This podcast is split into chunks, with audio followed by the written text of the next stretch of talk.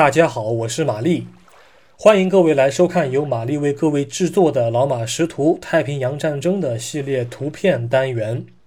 今天是二零二一年的一月二十九日，我要展示的是一张一九四三年同月同日所拍的照片。一九四三年一月二十九日，美国海军三艘重巡洋舰正在赶往瓜达尔卡纳尔岛。这三艘舰艇从左到右，从近到远，分别是“威奇塔号”、“芝加哥号”和“路易斯维尔号”。其中，“芝加哥号”和“路易斯维尔号”属于北安普敦级，“威奇塔号”属于威奇塔级。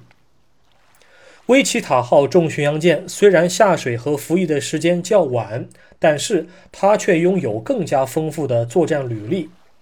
威奇塔号在来到瓜岛前，还去过大西洋和北非战场。它的主炮火力、最高航速和最大航程虽然和其余二位几近相同，但是它却装备了六座波夫斯四十毫米的防空炮，四座为四连装，两座为双连装。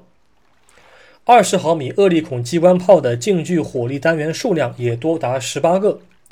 从照片中，我们可以轻易地辨认出威奇塔号左舷的两门厄利孔机关炮，一门五英寸的三十八倍镜一百二十七毫米的 Mk 十二舰炮，以及舰炮下方很容易被忽略的博福斯防空炮。从舰员的阴影判断，此时正值烈日当空，海上能见度还不错，海浪也比较平缓。三位水手正在甲板上捣鼓一个扫雷器。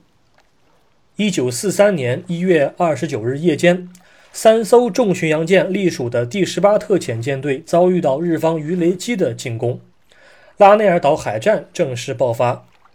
在四十三架日方轰炸机所投放的鱼雷当中，其中有两枚鱼雷击中了芝加哥号，它在作战之后被路易斯维尔号在海上拖着身子离开战场。威奇塔号也被一枚鱼雷命中。但走运的是，那枚鱼雷并没有发生爆炸。本照现在收录于美国海军历史与遗产司令部，官方编号为八零杠 G 杠三八八二四。感谢您收看今天的节目，我们过几天再会。